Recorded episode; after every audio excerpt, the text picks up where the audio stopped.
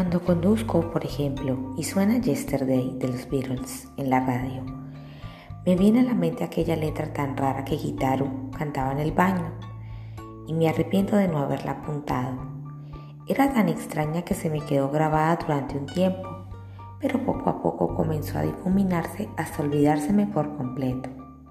Tan solo recuerdo fragmentos, pero a estas alturas ni siquiera estoy seguro de si son como Gitaru los cantaba porque la memoria inevitablemente se halla en continua transformación. Cuando tenía 20 años, intenté varias veces llevar un diario, pero no lo conseguí. Por aquel entonces, en mi entorno, se sucedieron distintos acontecimientos debido a los cuales al final no pude permitirme el lujo de pararme a anotar cuánto se me ocurría. Además, la mayor parte no eran precisamente hechos que me hicieran pensar, eso tengo que anotarlo a toda costa. En medio de aquel fuerte vendaval que soplaba de frente, lo más que pude hacer fue abrir los ojos, tomar aliento y seguir adelante. Pero por extraño que parezca, a menudo me acuerdo de Kitaro. Pese a que nuestra amistad apenas duró unos meses, cada vez que oigo Yesterday en la radio, Diferentes episodios y conversaciones relacionados con él emergen de forma espontánea en mi mente. Las largas charlas que manteníamos en el baño de su casa en Denchok-fu.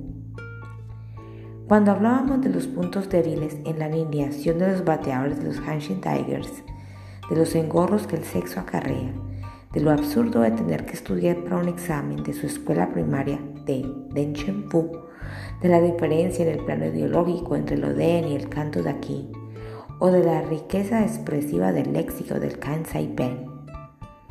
Y por supuesto, el día en que, siguiendo sus deseos, tuve aquella única e insólita cita con Erika Curitani. Las confesiones que ella me hizo a la luz de una vela en aquel restaurante italiano. En esos instantes tengo la sensación de que todo ocurrió literalmente ayer.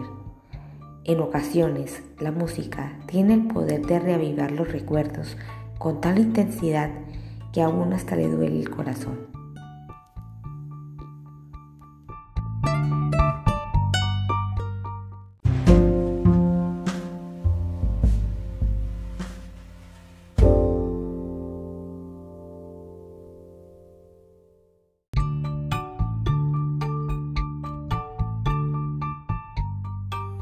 Yesterday fue una canción compuesta por Paul McCartney, incluido en el disco Help de 1965. Cuenta con aproximadamente 7 millones de adaptaciones, tanto así que cuenta como récord Guinness. Nos vemos el próximo sábado con un nuevo fragmento. Hasta pronto.